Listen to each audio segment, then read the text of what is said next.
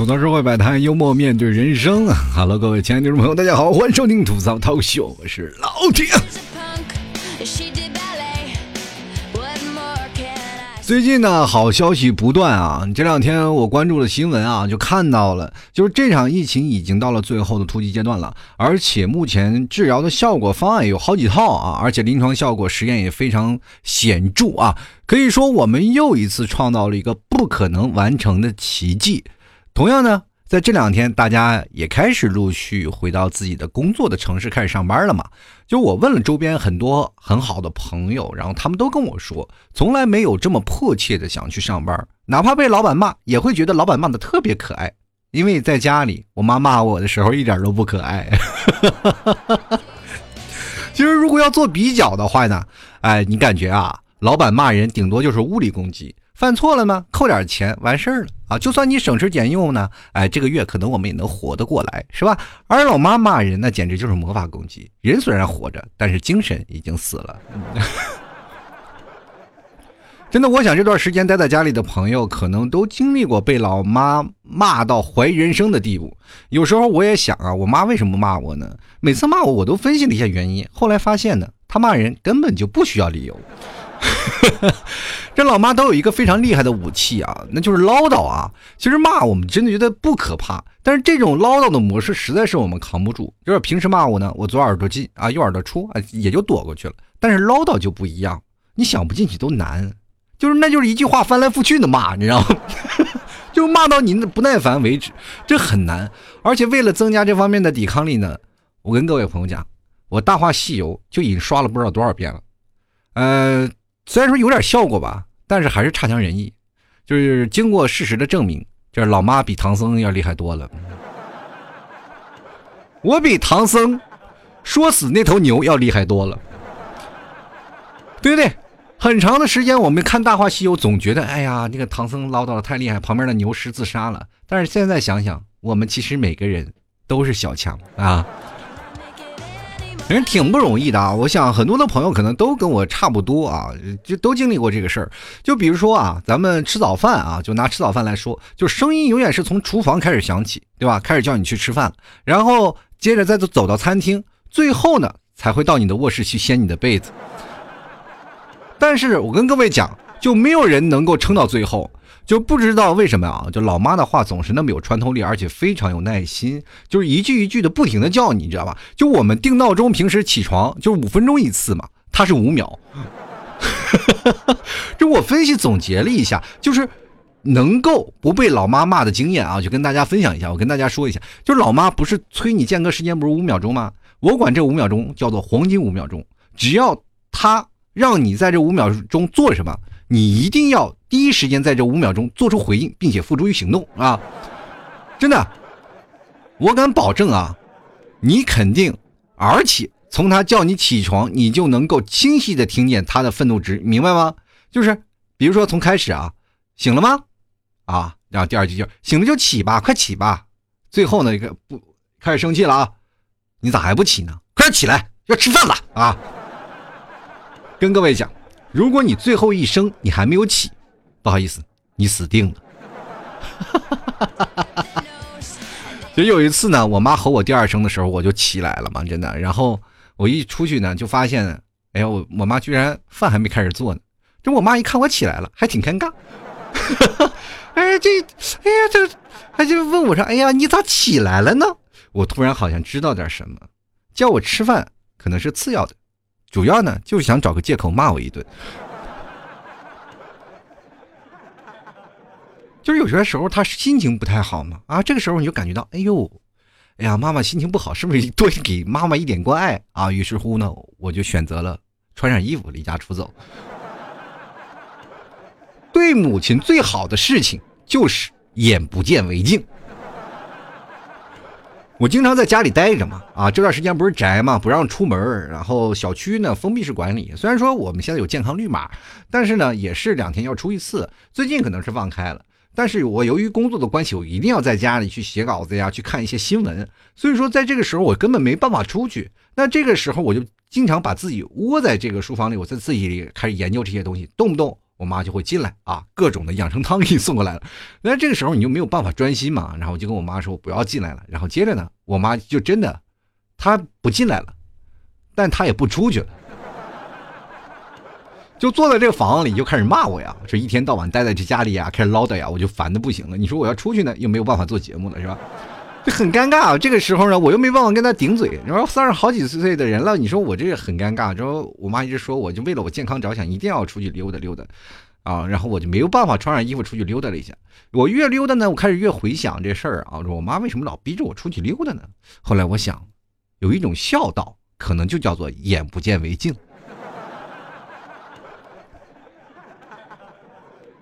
真的。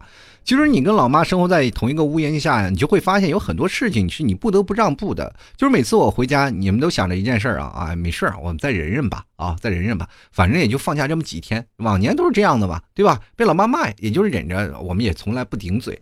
所以说呢，你就很容易有一个乖乖牌的人设。就如果你哎，没想到你这次在家里待这么多天，哎，这回可好了，不能说人设啊，是不是崩塌了啊？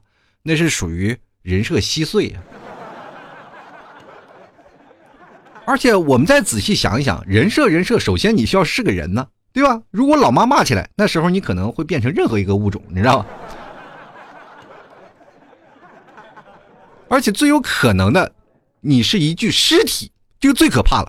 就是尤其是你睡晚了，第二天骂的你好像啊有那么点儿，就是我妈每次骂我就有有那么点那个意思啊，就是白发人送黑发人，你知道吗？有些时候就感觉特别痛苦，真的，不管你长多大了，只要你和老妈在一个屋檐下，你他又绝不允许你过了十一点就睡觉，就是老是感觉你还要不要命了，你还要不要命了，你还活不活了啊？而且在现在很多的年轻人的字眼当中啊，就是排行在前五位的，就是在夜里最让人不愉快的事情的排行榜，第五名 WiFi 突然变差，第四名聊天聊到一半人莫名消失，第三名有蚊子。第二名空调坏掉，第一名就是你爸你妈进来说不许熬夜了。真的，我们发现没有？就是现在年轻人很多都是很晚才睡觉嘛，包括我们现在也是形成了一种习惯，因为我们白天上班，晚上八点回到家里是吧？洗洗涮涮，然后看会儿剧，看两集剧，大概都十二点多了，我们再回到床上去睡觉。因为只有这点是我们私人的空间。但是平时对于父母来说，他们不了解你工作的一个状态啊，所以说他们就经常会说，哎，以他们的作息时间上去做，我们可怎么可能会做到那么作息时间呢？所以说回到家里呢，我们就会形成一种习惯嘛，晚上还是照旧啊，晚上稍微。睡晚睡一点，然后白天早上，然后也希望能晚起一会儿。但是这一点对于你爸妈，那就是眼中钉、肉中刺啊！我们从小都是这样，都不愿意。我也不知道为什么，很多人都不愿意睡觉。从小的时候九点钟，我们就被父母安排了去睡觉嘛。我记得我小时候啊，啊，可可能不是说暴露年龄，我就是那么大了，八八四年的，其实很大了嘛。对于你们来说，很多听我节目的听众是九几年啊，九四年啊，乃至于有零零后，是吧？你们可能没有经历过我那个时候。我晚上睡觉呢，因为我们那时候看电视，知道吗？电视特别好看，好看到什么地步？就是有谁谁啊，谁家有一部电视，那一群人都去你们家里去看。晚上睡觉的时候，父母都撵。快回去睡吧，你不能在这儿待着了。所以说，在那个时候特别想看电视。那时候电视有一个电视特别火，就是暑期档，每每天都在放那个《新白娘子传奇》啊，各位朋友都知道吧？就是这样啊，放《新白娘子传奇》。我们家那时候客厅房子比较小，然后在客厅呢有一部电视，然后电视呢，然后我们家有一个是吧卧室，从卧室呢有个窗户，跟现在那个卧室是不太一样的。现在的门都是实木的，是吧？就直接关上了，什么都看不见。过去呢，门。上面还有个小窗户，观察口，你知道吗？每天晚上我被九点就，因为那个电视九点多八点半才开始嘛，然后我九点钟就让我去睡觉去了，我就是默默的我就爬那个小窗户上，你也知道吗？我也不知道从哪儿有那么大力量，就顺着门檐爬到那个窗户上，一直看看看一个多小时，你知道吗？有一次我正看电视呢，我妈是从正门进来了，我看不见她，是吧？我妈从正门进来的，呃，那个电视呢，正好说从斜角，我爸坐在沙发上看，我在那里看着电视，我也在那趴着看，然后我妈从那个斜角进来，一推卧室门，哎，直接把我推掉地上了。我妈以为有个大耗子呢，吓一跳，正要拿笤帚打，一看是我，是吧？呃，最后一看是我，果然打了起来。哎。那时候挨打是很正常的。但是小的时候打嘛，长大就开始骂。其实我们每个人都经历过这个时候。就比如说像我二哥这个人啊，他也是从小就爱看这些小说呀。他们那个时候比我们还惨，我哥比我大很多。然后他们要看一些什么小说呀那些事情，因为他们比较喜欢那些武侠的那时候，呃，武侠那些小说嘛，每天就看。但是对于父母来说，对于严格教育的家庭来说，可能那个时候他们有一个教育的真空，他们总觉得这是课外读物，课外读物是不好的，会容易影响孩子的正常学习。于是乎呢，就不愿意让他们去读这些东西。那么这在平时不能读，只能晚上读。于是乎就疯狂的拿手电去看。然后父母的初衷是：第一，你不能去看这些东西；第二，你看这个东西是费眼睛的。结果可倒好，一一个个都近视好几百度，你知道吗？其实越想去干嘛，你总是以为他学习很好，其实学的跟渣一样。就是哪怕我们到现在了啊，各位朋友，从小到大，我们跟妈妈之间就进行关于睡没睡觉的斗争，是吧？从小就在上演。就是我跟各位朋友讲，就是直到我现在三十多岁了，如果平时在外头出去啊，稍微跟朋友喝点酒，然后只要我一回到家，我依然没有勇气去开那道防盗门，你知道吗？就我妈让我说我一句话，我都没有办法跟我妈据理力争，对不对？就特别难受。你们有没有会不会出现这种的情况？就是在夜里十二点，你就特别害怕你的房门。然后你的爸爸妈妈，然后咔咔咔轻轻的推开，在这个时候你会胆小如鼠。真的，这种情况都特别害怕，就像小时候写作业一样，就是在家里写作业，父母还没有下班，你就要看一下动画片，边看动画片边写作业，等你父母来了，瞬间赶紧把电视关掉，是吧？结果呢，父母一进来。过去的电视是大脑的电视啊，就跟过去大显示器一样，大脑的电视不像现在都是液晶屏的，它只要往后面一摸，后屁股是热的呀啊！它过去的电视都是显像管的，一摸都是热的，直接啊上去就一顿毒打。朋友们，有些时候你看，只要是电视热的，你的屁股就肯定凉了，就很难受啊。所以说很多呢，呃，比如说像零零后啊，他们可能都不太知道，就是说为怎么会有这种电视？那过去就是这种大脑袋电视，能有就不错了。所以说，我们从小到大对父母啊。就是一种特别害怕的精神，尤其是八零后、九零后这一代，父母对我们的管教格外严格，因为他们那个时候经历过就是没有学上的这个时代，而我们已经开始你可以上学了，他们会从自我的认识当中觉得我们是很幸福的，其实我们的生活是很痛苦的，是吧？在我的童年里，就无视的无无时无刻不是充斥着各种学习，你就所以说就很害怕嘛啊！从小被打的无数次，然后所以说我们有从小经历过尽职和反抗、训斥与狡猾的轮回中，就很多人无意识无意识之中就形成了一种本能的害怕和应对的方式。虽然说我们每个人都已经成年了，但是做一些事情的时候还会条件反射的，哎呀这样做会挨我妈骂的，然后瞬间就怂了，你知道吗？说那个我们待了这几天，我们就会明白了，其实。啊，我们经常会被个老爸骂，呃，老妈骂，然后你就会觉得很痛苦，对吧？每个人可能都经历过。其实我一开始我一直以为我三十多岁了，我跟我妈据理力争过，我说你我都三十多岁了，你不要再这样骂我了，没有用啊。然后他就开始不行了，因为我妈身体不好，你也知道，当老年人到了一部分啊，到了他的岁数的时候，身体就会逐渐他一些身体机能下降啊，高血压呀什么的。你一说什么啊，血压升高了，然后不行是吧？要不然就是我不孝顺了怎么样？反正各种的骂，然后你都快变态了是吧？你以前从来不顶嘴的，那是你以前是时间太短，你没有发现我原来有个顶嘴的这个技能啊，对吧？这很难受，是吧？现在好多的年轻人，我一直以为就只我自己，然后我就上网上看了好多的信息，然后突然发现骂的人啊，或者是被骂的人，简直是不计啊，不计其数，太多了。就网络上太多的人被骂了，然后他们的形成这种观念，我总感觉好像世界上的妈妈都是一个妈妈，对吧？真的特别难受。而且你在人生当中有很多的禁忌啊，就是在你的妈的世界当中不能出现。就比如说，你不敢当她的面吃各种不健康的食品。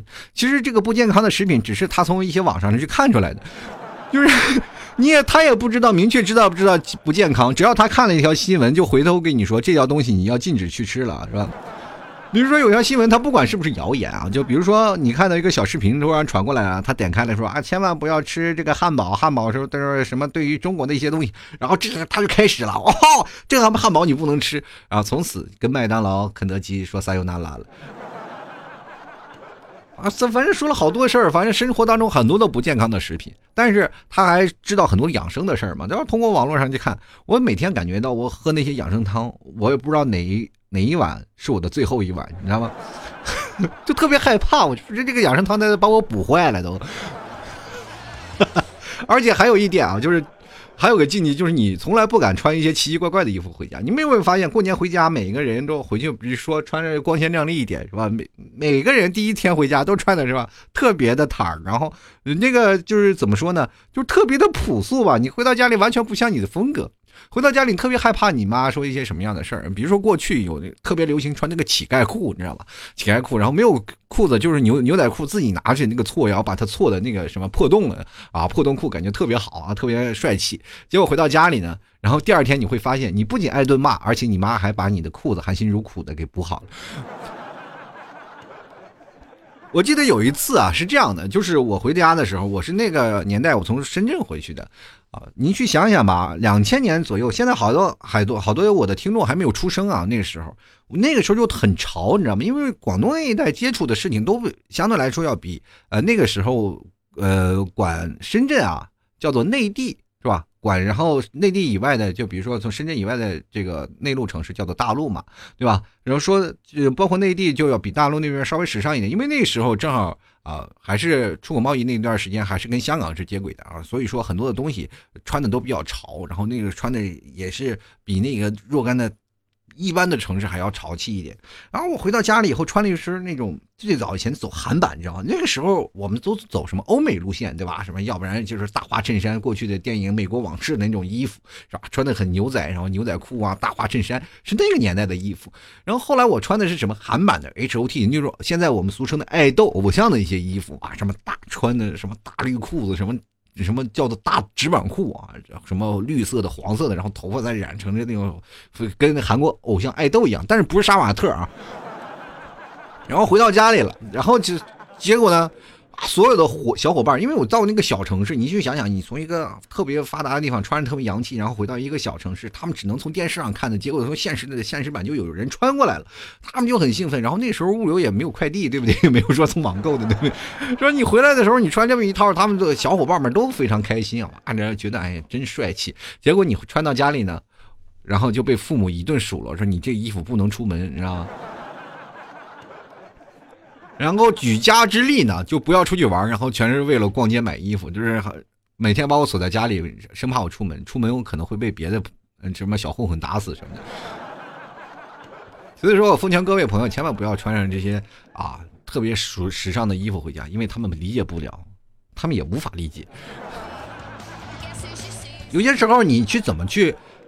验证他们会不会接受呢？就比如说你皮箱里放了一堆那种破洞的衣服，你怎么能让你的父母去接受？那而而且不骂你呢？很简单啊，你给他们放部电影，就这个电影呢，就是特别时尚的，而且他们穿的衣服都是非常时尚的啊。这个时候呢，你只要你看到你父母边看电影边骂他们的穿着的问题，你就千万不要把你的衣服拿出来了。真的很容易被骂啊，所以说我们经常会发现啊，你们要审审视一下自己，你们要一定要学会拿五十岁或者六十岁的眼光来审查自己一遍，比如说露肩的、露背的、露腰的、短裤的，什么离膝盖大约十厘米的，然后各种奇怪的鞋子，通通都得要打入冷宫。你看，而且各位朋友，你们有发现我们还有经常出现一个问题，就是丢三落四的毛病。这丢三落四的毛病其实也不怪我们，就是在我们家里呢，就是。老妈比较爱收拾，我也不知道为什么老年人特别爱收纳，而年轻人的这个观念完全是两样的嘛。比如说像我们，我们总是喜欢把东西放在明面上，这个东西我们第二天拿我们就能走了，是吧？这是常用的，我们都会在明面上放着，从来不往里收的收掉东西，对吧？比如说今天我们要穿的衣服，我们也会放到明面上，然后这样穿起来比较方便。对于我们年轻人来说，时间就是金钱，能够节省一秒是一秒。然后但对于老年人是一定要把它收起来，然后明面上干干净净的，什么都没有啊。这个时候你仿佛进进了家一看，哎，这不是谁？新装修的房子嘛，是吧？就那种感觉，干干净净的，然后光光亮亮的。然后你甚至每一次啊，你穿着鞋踩到地板上，你都是一种罪过，你知道吗？你就生怕把这些东西砸，还有特别害怕，就是把地撒了，撒了以后，你看突然发现这个有些瓜子皮儿，然后完了啊，你这今天就喋喋不休，又开始骂你了，这真的非常痛苦，而且你就没有办法跟父母去纠结啊。这个父母特别有意思啊，就是他经常把东西收纳好了，然后你就开始问他，我的东西放到哪儿了？不知道呀，我们经常会出现这样一幕：父母把东西把你的东西收拾好了以后呢，你开始怎么也找不到东西。然后我就跟我妈说：“我说妈，你能不能把东西放出来？然后这个东西我们要经常用的。”然后我妈说：“你放在那里不收拾。”然后就开始一顿骂了。各位朋友，你们经历过这样的绝望吗？绝望，天天有，天天找。你会发现，我每天的日常就是在家里找东西。然后住了一段时间啊，这段时间因为我妈来这儿照顾孩子嘛，所以说我们就在同一个屋檐下住，然后就会发现，然后矛盾点还是蛮多的。最多的一件事情，就让我回忆起了不好的童年，就是小的时候，我妈总是把我的一些她认为是垃圾的东西给扔掉嘛。其实按照我们现在的眼光去看，它也确实就是垃圾。然后你一个没着没着的打火机了，或者什么吃破烟盒了。但是对于我们小的时候，就有不同的意义啊。那些小烟盒都是我们一下一下赢的，对吧？或者是有些时候我们弹的那个流流也是我们一下子赢的，就是弹珠嘛，打弹珠我们都赢的。然后包括那些小卡片，都是我们一下一下子也连蒙带骗赢的。对于我们来说，真的是。如获至宝啊！都一个个放在小包里，又不碍他的事儿，结果第二天得给扔垃圾桶里了。说垃圾桶里你没办法，你就像一个真的去那垃圾桶里找妈妈一样，就天天跑到垃圾桶里去翻，你知道吗？为什么对垃圾桶那么亲切？就是那里老有我的心爱的玩具，你知道吗？但现在也是一样啊！你看过去了三十来年了，是吧？然后前两天我还真的。我们问我妈，我说：“哎，我那个什么东西在哪儿？”她说：“她也没用，我以为你没有用，我给扔了。”然后于是乎我又跑到垃圾堆里去捡去了。然后我在翻垃圾的时候，我突然回忆起来这种不好的回忆了。哎呀，心如刀割呀！我这个时候就想，然后越想越生气啊，越想我怎么又回到童年了？然后就拿着我的东西跑到去跟我妈据理力争。然后结果呢，你不争还好，其实你要偷偷的把它放到家里，这件事情就没有什么事儿了。结果你一说，我妈索性就把它扔了，还不让你往回捡。真的好难呐！其实各位朋友有没有去想过一件事儿？为什么会出现这样的情况啊？哎呀，然后为什么我老妈会老一直骂我们？怎么以前没有出现这样的情况？怎么现在一直开始还骂？我们有点就接受不了了。其实各位朋友，你们有没有想过一个问题？就是可能是一种报应，是吧？什么叫报应呢？你经常跟你的朋友，比如说你是个不是个好孩子嘛，经常跟别人打架，然后别人老问候你的母亲，然后现在你的母亲反过来开始问候你了。说如果你要是个好孩子，这个是个论点啊，这个逻辑很正常的。如果你是个好孩子，就没有人问候你的母亲，这个时候你会发现，你的妈妈也不会骂你的。因为你就是很乖嘛，你不叛逆嘛，对不对？所以说这个事情就很有意思。而且母亲总会出现一个问题啊，就是你妈经常会问你一些事儿啊，就比如说她会认为认定你有些什么坏的习惯，她就会把你这个坏的习惯完完全全的，你不管身上发生任何不舒不舒服的症状，她都会认定是他认为不好的这件事儿。就比如说你说你头疼嘛，他说再叫你在外面乱吃东西。你说我手疼，说再叫你在外面乱吃东西。你说你腿疼，还为什么在外面乱吃东西呢？你说你脚。疼，你在外面乱吃东西真不行了。然后我说脑袋疼，你要再吃这外面吃了那个乱乱吃东西，你就可能会完蛋了。我跟你讲，总是会有这样的观念，你知道吗？而且在中国传统的观念里，棍棒出孝子的教育理念是一直存在的。在很多人的认知里呢，打骂只是父母教育的一种方式。但是各位朋友，我们可能接受得了打，但是身体的伤害是一时的，但是精神的伤害是一世的。我们现在经常会对父母产生恐惧，并不是他曾经打我的棍棒，而是现在他犀利的言语，对吧？我们经常跟父母去讲，但是总是讲不明白，你就我也不知道为什么。然后我去查了一些事情啊，就是别的国家他们教育，比如说对西方的国家的教育，他们可能更偏向于哎去尊重自己的孩子，比如孩子到了十八岁，你该独立了，你就应该出去。但是现在。对于中国传统观念里，就是因为要把孩子要抱在身边，就是传统观念，这是我的孩子，这一辈子都是我的孩子，是我的私有物品。就是反而就会觉得这该骂该打该骂，就是我的孩子就该骂，是吧？要不骂不成才。然后所以他会对你人生进行干预，那包括你呀，呃，报呃上什么单位啊，你学习呀，你报什么补习班啊，做做你的人生都有任何单位干预。就比如说像我们催婚啊、催生子这件事情，就是很好的例子，对不对？你说谁没被催过呢？你有没有分析过被催后面的时候还有很多的例子呢？对吧？这件事情真的太多了，而不是而且包括这个教育观念呢，日本人也是同样如此。然后日本人也做过一个投票啊，就是在二十岁到六十岁的人里，大概有六分之一的人认为自己的家庭教育也是有问题的啊。真的挺难的，从小我们这都没有隐私，一直被父母控制住啊，就很难。大多数人也是很少有说尊重自己的孩子怎么，因为现在中国的教育就是要把孩子保护起来，是吧？嗯，就怕他出现问题。比如说，我们每个小孩子都有自己隐私，要写日记。结果呢，一有日记了呢，呃，然后父母就会偷偷看你的日记，好像很多的人都有吧，对吧？这也是为什么我们现在大老爷们不写日记的原因。我们记不起以前，对吧？我们的父母可能也忘了我们的以前。然后你从来不敢去跟你父母的去顶撞，从小的我跟父母去顶撞啊，就是比如说在青春期知道吗？遇到更年期更崩溃了，是吧？你再跟你父母当中一说，然后你父母让你吃，你是我生的，是吧？吃我的用我的，你有能有能耐别拿我一分钱，你走呀！那个时候你也走不了呀，走了你是不是要饿死了？有多少人想过离家出走，结果都走不成啊？对不对？所以说，现在你们有没有发现一个问题？就好多的人就是报志愿，第一个就要报的很远，就一定要去离开我的父母，去别的城市要独立，然后再也不回家。这就可能就是从小建建立的阴影。比如说，父母说你一定要回到我的城市来，一定要回到这个城市去上班，你永远不愿意回去，你就喜欢在那个城市去打拼。这可能就是其中的一个原因。各位朋友啊，谁愿意天天漂泊在外啊？并不是因为城市小，而是可能那里太可怕了。啊？有的时候真的特别害怕，就是跟母亲控制不住。而且现在我们可以发现一个问题：说当你改变了父母，你可能尽力的去改变自己嘛，所以说你只能逃走，是吧？然后不依赖你的母亲，然后做到自己经济独立。但是你也是，只要在。家里一天，你就肯定是会容易变成父母那样人啊，就是你这是有种传承的，对吧？是有遗传的。然后有一天你慢慢的，你也会演变成那种的事情，就比如说曾经我妈一直骂我，骂我骂成这样的，我以后生孩子我也要骂他。然后当你一直在想这个问题的时候，你又有点害怕了。你说以后我也不能这样，是吧？我也一定要好好对对他。然后于是乎呢，你就选择了不生孩子。其实现在好多人不生孩子，其实这也是一种原因，有心理创伤。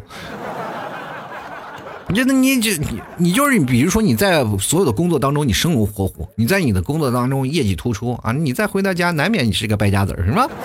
这个事情就是成为显著的一个不一样的区别，是吧？你比如说在外头你工作再好，是吧？只要反正你只要没有编制啊，没有任何的编制，你就不算是真正的有工作，你知道吗？在那比如说一个在那小地方的公务员，一月挣三四千，你在外面挣个七八万，你都觉得哎呀，你这个人不太成功啊。你得想办法考公务员，对不对？就是他们那种思想观念，你又没有办法，是吧？你跟他说了很多，没有办法。你能说服很多客户，但是你就说服不了你的父母，真的这很难。你跟他讲道理嘛，他跟你讲感情；你跟他讲感情，他跟你讲辈分；你跟他讲辈分，他给你再讲道理，你知道吗？没有办法，是吧？所以说呢，我们这一代人其实也发生过一个问题啊，就是包括老 T 这么大人。呃，就是我三十多岁，算是已经比较年长的，也出现一个问题。其实我们现在所有的做子女的都会出现这样一个问题，就是我们真的从没有怪过说父母给我们的少，或者是也没有怪过父母对我们的责骂，但是我们就是怪他们不肯好好听我们说话。真的这件事情真的很难，他们从来不听你说话，然后不愿意说这些事儿啊。首先，你首先你要把他把我们当个人，我们去愿意跟你去沟通去交流嘛，对吧？你这真的，我今跟跟我妈去好好聊，坐那里，我说我跟你好好聊，然后我妈说你们以前不这样，你说点什么事就顶嘴，我说跟你交流怎么会变成顶嘴了呢？就我很难啊，就是中国人就是这样。你说父母对待子女是有养育之恩的，当亲子出现矛盾的时候，通常他不解决矛盾，你知道吗？就是用孝顺和听话等等那些理由去盖住那些矛盾。而且我们好像有些时候真的，我刚才说的人设崩塌，人设稀碎，是吧？把自己要当成一个人，但是我们真的说，在父母眼中，我们首先子女啊不是个人，我们子女是子女，首先他是子女，是我们的自己孩子，其次才是一个人。所以说，我们就没有了公平对待的阶段啊。呃，我记得有李安说过一句话啊，李安说的是，呃，在人民当中呢，就是没有什么事情的，就是说在孩子当中呢，不会有那些阶级层面的。对吧？他不会有一个孝顺的，比如说他会让自己的孩子呢变得会尊重他，对不对？在大多数时候，我们要尊重他就可以了。但是我们现在会发现，有些孝顺并不是没有尊重可言啊，有好像有权威在那里。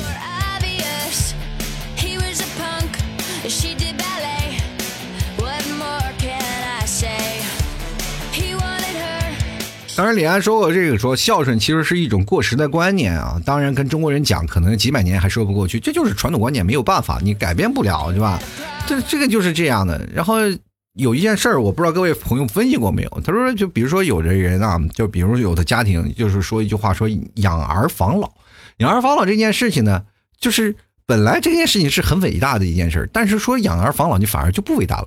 因为是啥呢？你养来养去，还不如为了自己，那是交换，对不对？所以说，当你父母说这话的时候，你一定要反驳他啊！你母爱是伟大的，请不要拿来养儿防老，这是都是义务的事儿嘛，对不对？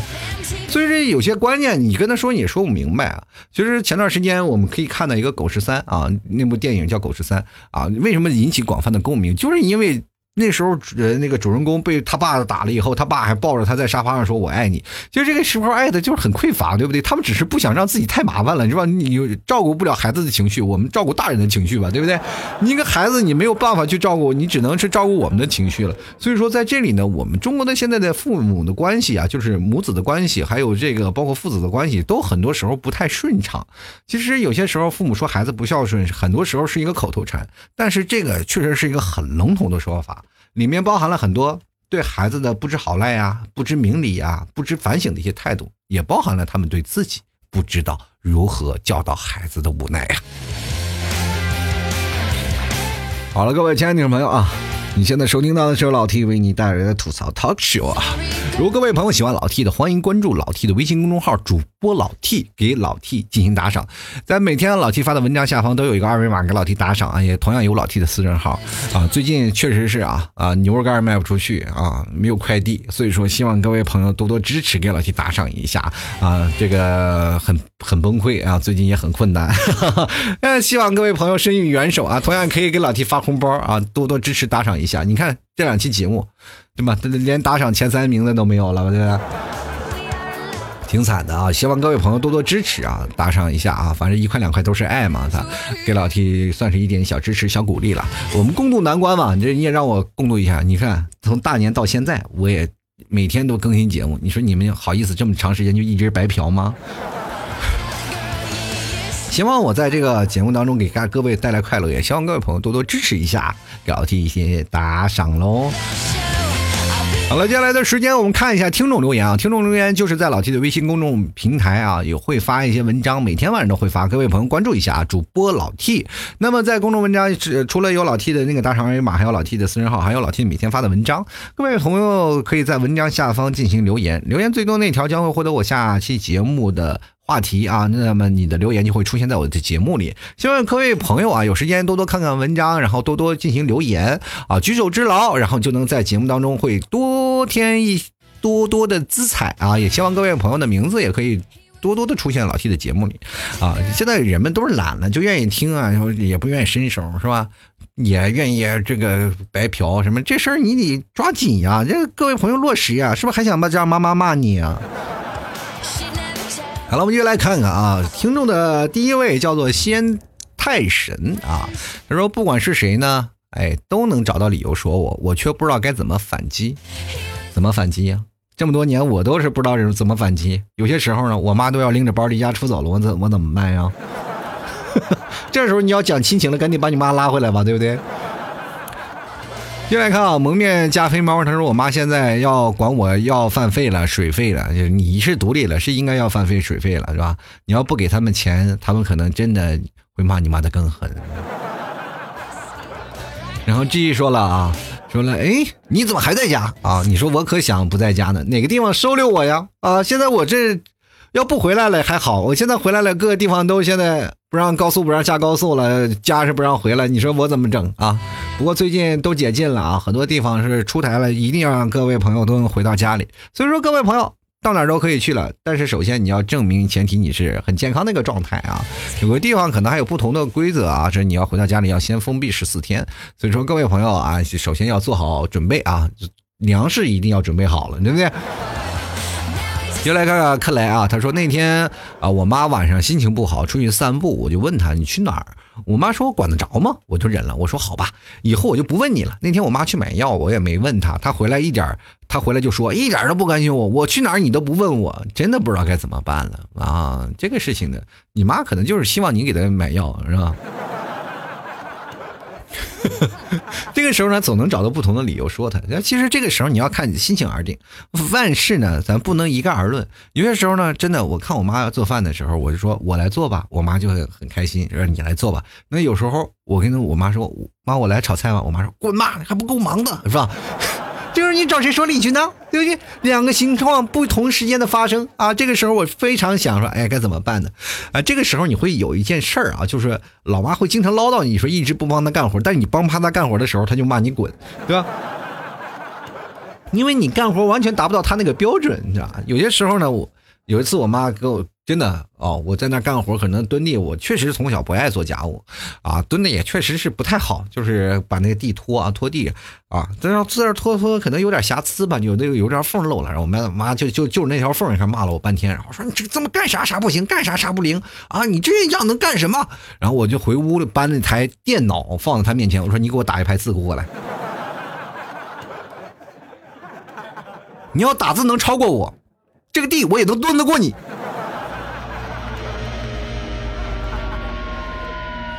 最后晚上报警，把我妈找回来的。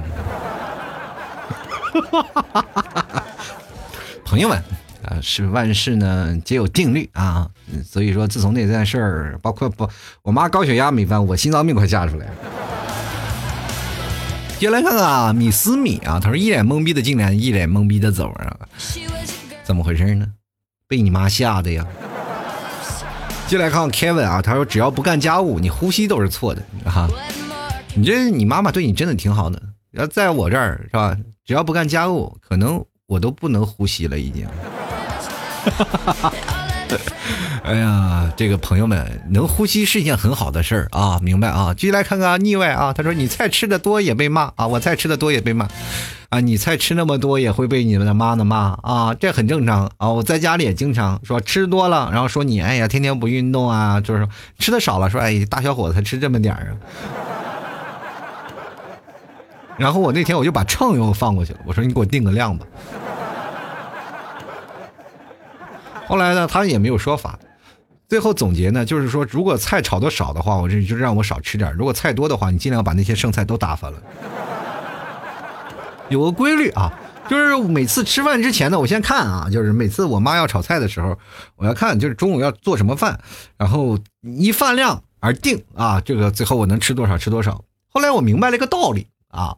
这个要想让自己不多吃饭呢，就一定要把米饭焖少点于是乎，为了保证自己不被吃的太多，吃饭的时候不被骂，米饭你要天天自己焖，因为你可以定量呀，对不对？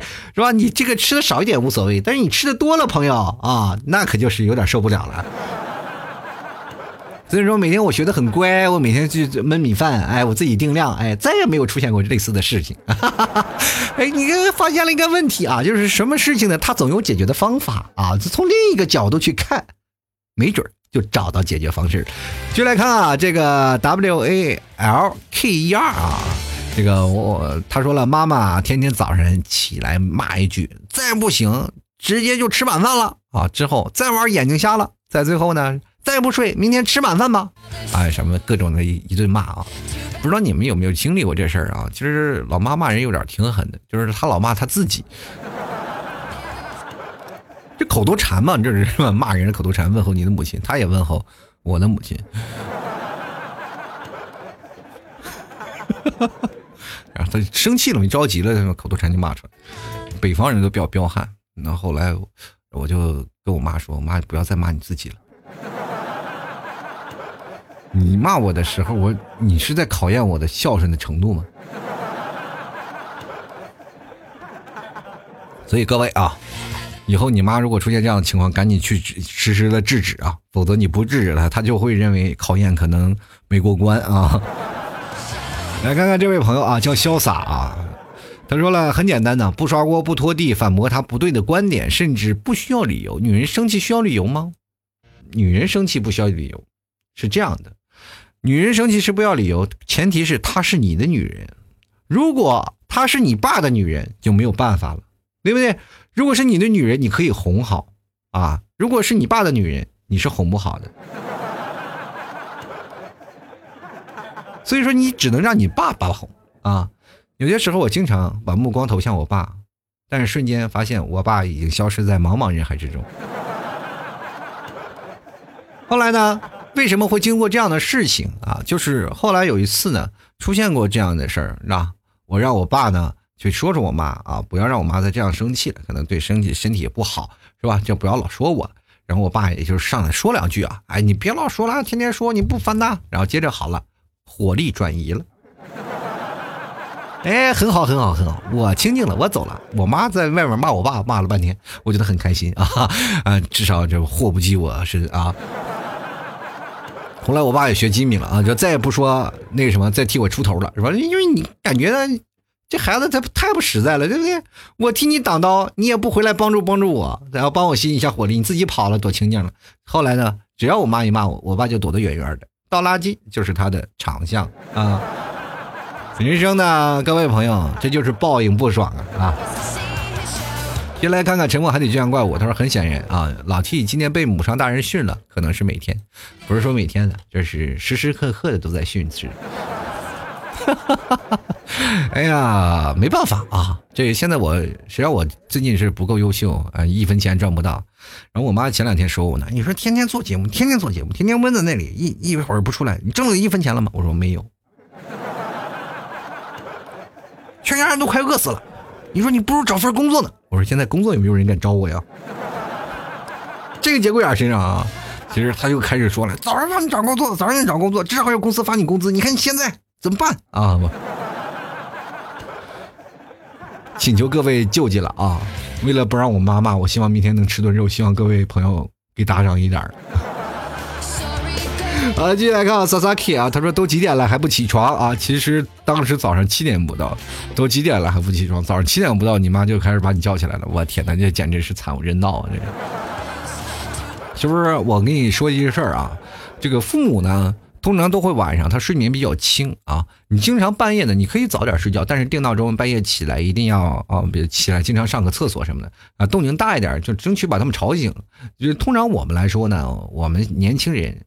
每次进个门啊，什么晚上生怕吵醒他们，是吧？小心翼翼。但是你有没有发现，你妈上午或者是呃扫地啊，从来都是能闹多大动静就闹多大动静，从来不顾及你的感受，对不对？这个时候你也可以晚上把你妈妈吵醒，把你爸爸吵醒。这个时候要惊动他不起来，但是醒了那个状态，是吧？有时候他就失眠了啊，失眠了一两个小时他才能睡着啊。这个时候呢，他可能就起得晚一点，然后你也可以跟着多睡一会儿。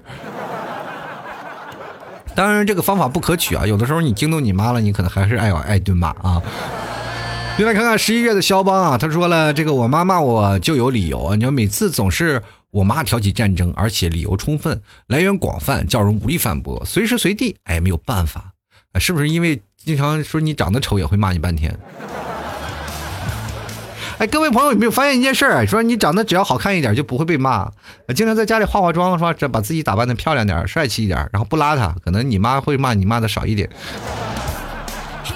给我做个统计啊，就是我在家里洗脸或者不洗脸被骂的成分是不一样的啊。就是只要是洗了脸，稍微精神一点，就不会被骂啊。所以我有些时候经常在家里穿的稍微比较精气神一点啊，只要穿的邋遢一点，就会显得我这人很懒散，是吧？就来看看啊，这个 fighting 啊，他说开始说我就知道吃，说我胖了，朋友，这段时间你可以跟你妈说谁不胖啊？这都什么年代了，是吧？不能不胖吗？天天在家里待着宅着，能不胖吗？就来看看小不点儿，他说骂你从来没有理由啊，确实是没有理由。就来看看啊，最后一位听众朋友叫做此时无声胜有声啊，他说躺在床上也不舍得到客厅走两步。你妈说说躺在床上不是，这就你应该挨骂，知道吗？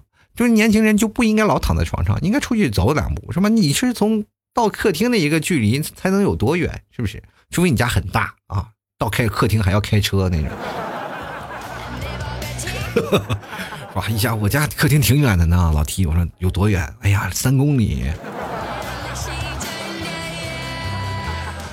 人生其实有很多的事儿啊，当我们跟父母去较真儿、去讲那些事儿，其实好多时候我们都自己啊也说不清楚，但是他们会不会也是一种？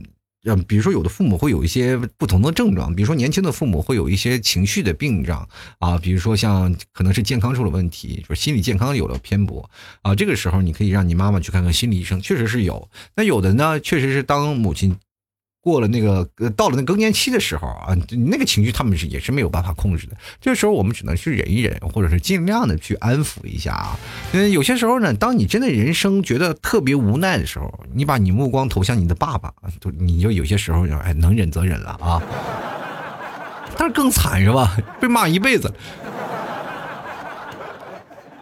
所以有些时候我们要经常去疏通的关系啊，把他的压力和那些焦虑给他疏通啊。其实不管怎么说，有的父母他们肯定有个焦虑的源头啊，这点焦虑呢，你一定要想办法就给他传承下去，或者给他啊发泄出去，可能就是好了。人生当中有很多的事儿呢，并不是一个问题啊，就是我们可能从小要服从大的，是吧？从小我们就要啊笑着要服从大的，对吧？其实我们每一个人都是一个个体，我们都要尊重，是吧？包括大人，其实应该尊重小孩的一些性向、他的喜好、他的任何东西，你都要学会尊重他。其实我觉得现在到八零后、九零后这一代教育孩子的观念，他们已经有所不同了。他们会觉得自己的孩子，虽然说我们也要必须要上学，要读一些名校，也要让自己的学习到位，但是更多的是尊重了孩子的学习意愿。对吧？比如说孩子喜欢要学跆拳道呀，或者要学什么钢琴啊，按他的意愿去学习，而不是像像过去的父母填鸭式的，不管你什么你都要学一圈，其实到最后什么也没有学成，到大了以后就都变成了童子功了，什么都忘掉。其实人生当中我们会发现，我们现在的教育观念也是逐渐在改革。你有没有发现，现在很多人对教育的这些方式，就是家庭的教育方式，产生了一种严重的质疑。现在包括有很多的就是家庭教育的书籍，我们都有。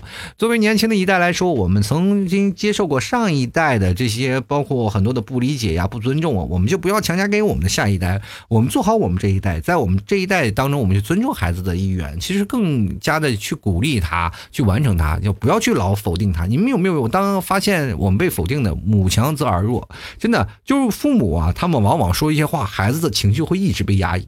我一个三十多岁的人，有些时候都压抑的受不了，我就会上网搜，然后会发现好多的受呃这个当中的很多的案例啊，就是。父母太强势，他不允许你说个不字，你就他一定要按照他的理念去说。于是乎，很多的孩子得了抑郁症，你知道吗？这件事情其实挺严重的啊！你要跟你父母去沟通这件事儿。然后接着呢，还有很多的事儿会发现，当父母呃那母亲太强势了以后，他会给你安排好所有的一切。于是乎呢，你在生活当中就会变成会逃避现实的一些事儿。啊，就是逃避现实的一个人。当你所有问见遇难困难，你首先第一件事你是要逃避，或者是首先第一件事你就想到的是妈妈。于是乎呢，你什么事情都要跟你妈商量，你就变成了一个妈宝男。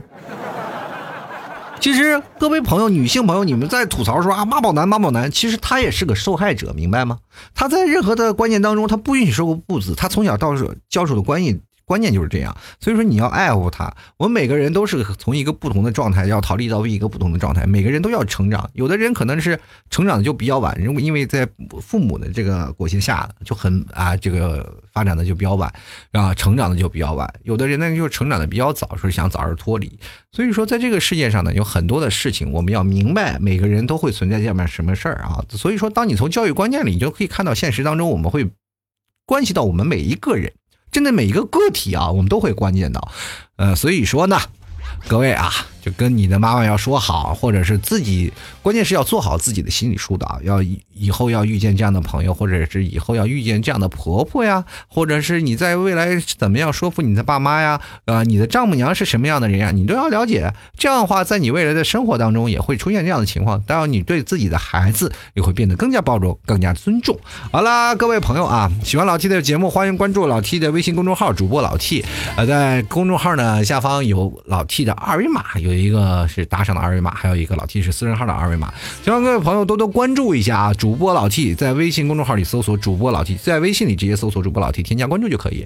同样，各位朋友，希望各位多多给打赏一下啊，在老 T 每天发的文章下面。多多进行留言啊，老 T 下期节目就会念到你的名字啊，然后聊聊你跟你聊的那些话题。好了，本期节目就要到此结束啦，我们下期节目再见了啊！同样跟各位朋友说啊，呃，想打赏的不仅仅是二维码，同样也可以加老 T 的私人号给老 T 亲戚发红包啊，这个微信红包啥的都可以。好了，本期节目就要到此结束了，我们下期节目再见，拜拜喽。